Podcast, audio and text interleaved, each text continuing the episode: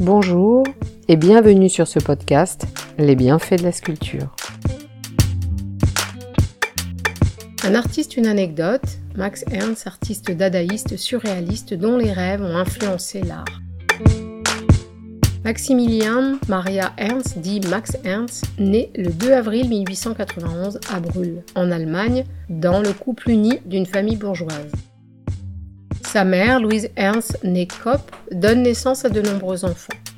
Alors qu'il a 6 ans, il perdra sa sœur Maria de 1 an son aîné.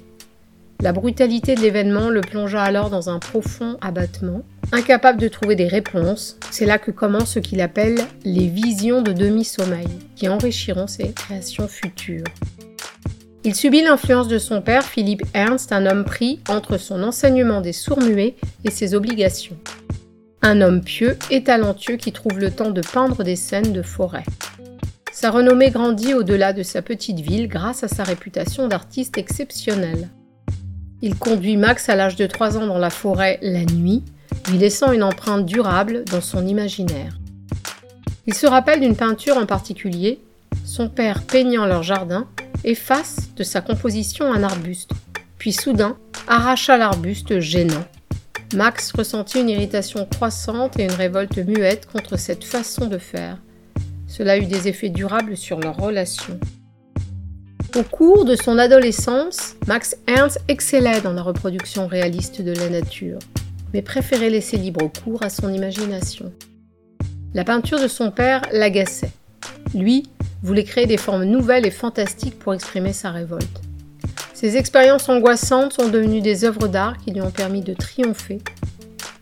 Après avoir étudié la philosophie, la psychologie et l'histoire de l'art à l'université, il commence en 1912 à travailler en tant que critique théâtrale et expose ses œuvres au Salon de l'art du livre de Beaune. En 1913, il rencontre Robert Delaunay et Guillaume Apollinaire et participe au premier salon d'automne allemand. Blessé à deux reprises lors de la Première Guerre mondiale, il développera un sentiment d'aliénation marqué par l'horreur. En 1918, il se marie avec Louise Strauss à Cologne. Elle est historienne et journaliste d'art et représente la femme nouvelle de la République de Weimar. Ils auront un fils, Jimmy, mais ils se sépareront en 1922. Elle sera persécutée par les nazis, déportée puis tuée à Auschwitz en 1944. Max Ernst commence alors à expérimenter des œuvres en trois dimensions pendant cette période. Ces expérimentations témoignent de sa méthode de travail indirecte et de la nature changeante de sa vision, qui se reflète dans l'ensemble de son œuvre. À cette époque, il utilise déjà des objets de la vie quotidienne tels que morceaux de bois, bobines de fil, formes à chapeau, à tasseau pour ses sculptures. Il les assemble pour créer des figures anthropomorphes Max Ernst utilise un processus d'addition successive pour élaborer ses compositions.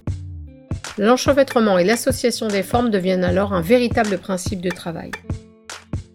Après le succès de sa première exposition, à Paris en 1921, Max Ernst s'installe à Montparnasse, soutenu par Paul Éluard.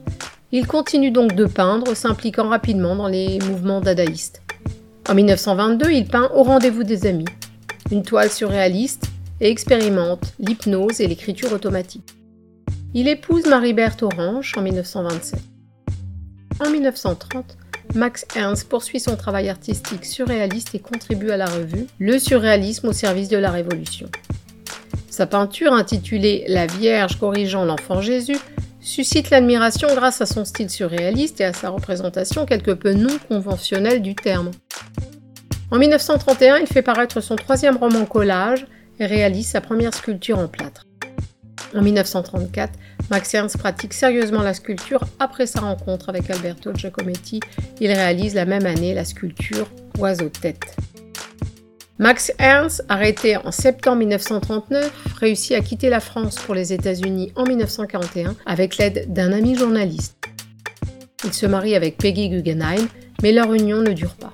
Il fréquente Marcel Duchamp, André Breton et d'autres intellectuels français préparant ainsi le terrain pour l'expressionnisme abstrait. Durant son exil aux États-Unis en 1944, il revient à la technique du moulage en plâtre, utilisant des objets tels que des boîtes et des assiettes comme matrice. L'une de ses œuvres les plus remarquables, Le roi jouant avec la reine, est exposée en 1944 à New York. Max Ernst rencontre Dorothy Tenning, artiste peintre et sculptrice. Il tombe amoureux et se marie alors en 1946. L'artiste prendra la nationalité américaine en 1948. Il réalise la même année Capricorn pour sa maison de Sedona en Arizona. Cette œuvre, la plus ambitieuse, sera coulée en bronze en 1964. En 1954, Max Ernst reçoit le Grand Prix de peinture à la Biennale de Venise. Hans Arp et Joan Miro sont également récompensés lors de cette manifestation. Cette récompense le fait alors connaître à l'international. Son travail artistique est récompensé au fil du temps par plusieurs rétrospectives et distinctions. Toujours en 1954, il réalise à Amboise une fontaine hommage à Léonard de Vinci qu'il a intitulée Au cracheur, au drôle, au génie. Dans cette installation figure Grande Tortue que l'artiste a destinée au plaisir des yeux et à la curiosité des enfants. À la fin 1958, il obtient la nationalité française pour l'occasion. Une rétrospective de ses œuvres est organisée au Musée national d'art moderne. En 1971, il crée avec sa ville natale la bourse Max Ernst, attribuée depuis à 52 jeunes étudiants et étudiantes en art. En 1975, il donne alors à l'État français le Grand Assistant, créé en 1967. Découvrez cette œuvre installée actuellement à l'extérieur du Centre Georges Pompidou à Paris. Max Ernst décède la veille de son 85e anniversaire le 1er avril 1976 à Paris. En examinant le mythe et l'inconscient, Max Ernst, artiste surréaliste, crée des œuvres qui défient la réalité et explorent les recoins les plus profonds de l'esprit humain.